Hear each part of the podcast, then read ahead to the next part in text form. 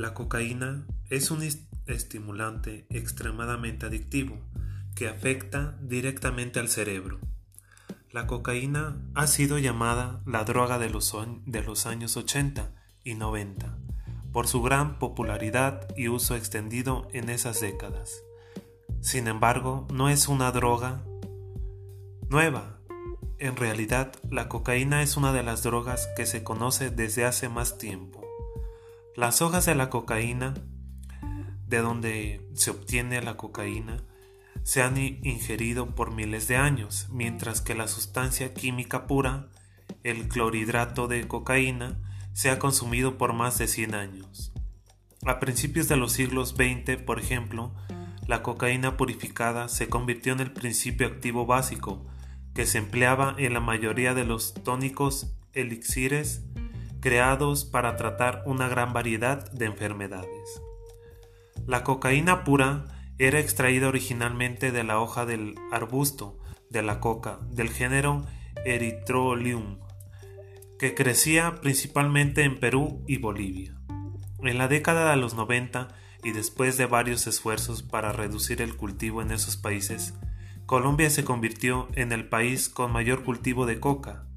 Hoy en día, la cocaína es una droga clasificada bajo la lista de la ley sobre sustancias controladas, lo que significa que se considera que tiene un gran potencial para ser abusada, pero que puede ser administrada por un doctor para usos médicos legítimos, por ejemplo, como anestesia local en ciertos tipos de cirugías de los ojos, oídos y garganta.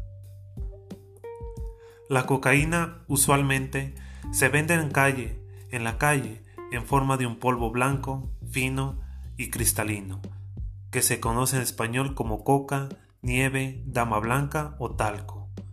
Los, los traficantes generalmente mezclan la cocaína con otras sustancias inertes, tales como la maicena, el talco o el azúcar, o con ciertas drogas activas como la procaína, una anestesia local de composición química parecida, u otros estimulantes como las anfetaminas. Algunos consumidores combinan la cocaína con la heroína en lo que suelen llamar un spedbal. En español también se conoce como revuelto, rebujo, francés o café con leche.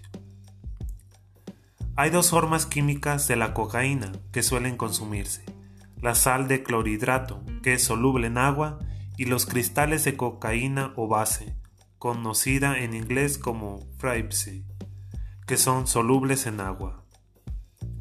La sal de clorhidrato o la forma en polvo de la cocaína se consume en forma inyectada o inhalada.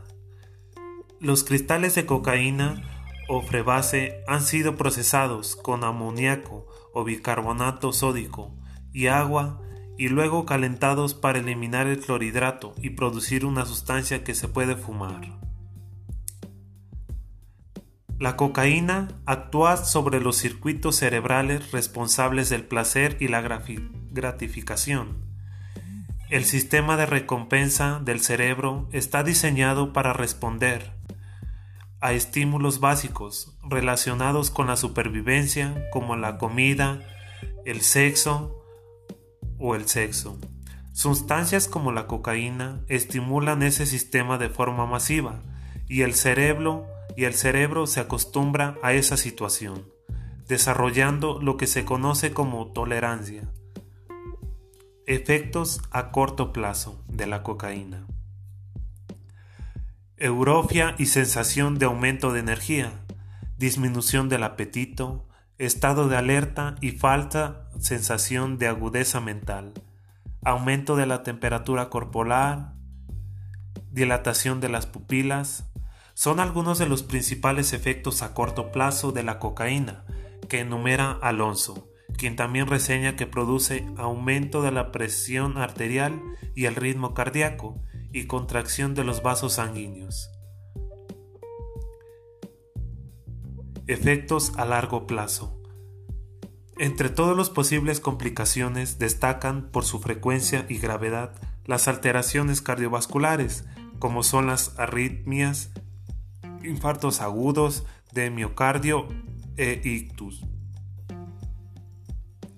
La toxicidad orgánica de la cocaína se puede manifestar también en las siguientes patologías.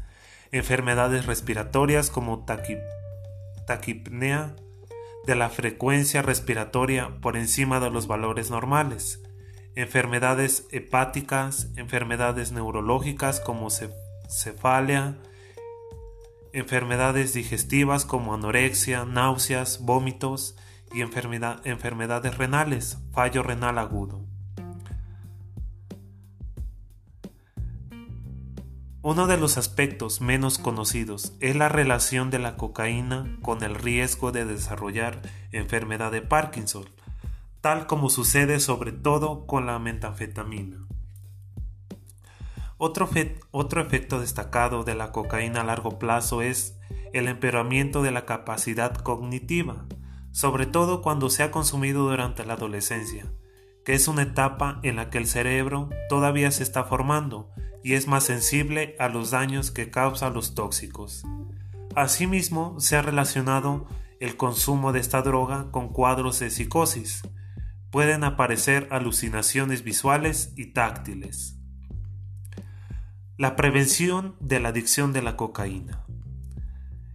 En la educación en el seno familiar, lo primero que se debe de hacer es tener en cuenta para evitar este tipo de conductas nocivas en las personas es proporcionar una adecuada educación desde pequeños, evitando las actitudes permisivas frente al consumo de cocaína o cualquier tipo de droga. Confianza y comunicación fluida. La confianza en el seno familiar es de gran relevancia para seguir que los usuarios no sufran adicciones a, a lo largo de la vida, aconsejando numerosos especialistas llevar a cabo una comunicación fluida sobre los diferentes aspectos de las adicciones. Promoción de actividades saludables. La relación de ejercicio físico y actividades recreativas pueden ser una excelente solución para evitar la drogodependencia en los jóvenes, consiguiendo de esta forma una excelente alternativa a la ingesta de drogas. Acudir a programas de prevención. La mayoría de organismos públicos realizan campañas de prevención orientados a evitar el consumo de sustancias perjudiciales, pudiendo ser una excelente fuente de información para las personas. Este tipo de campañas pueden ser ya sea en la escuela, en la casa, en el trabajo.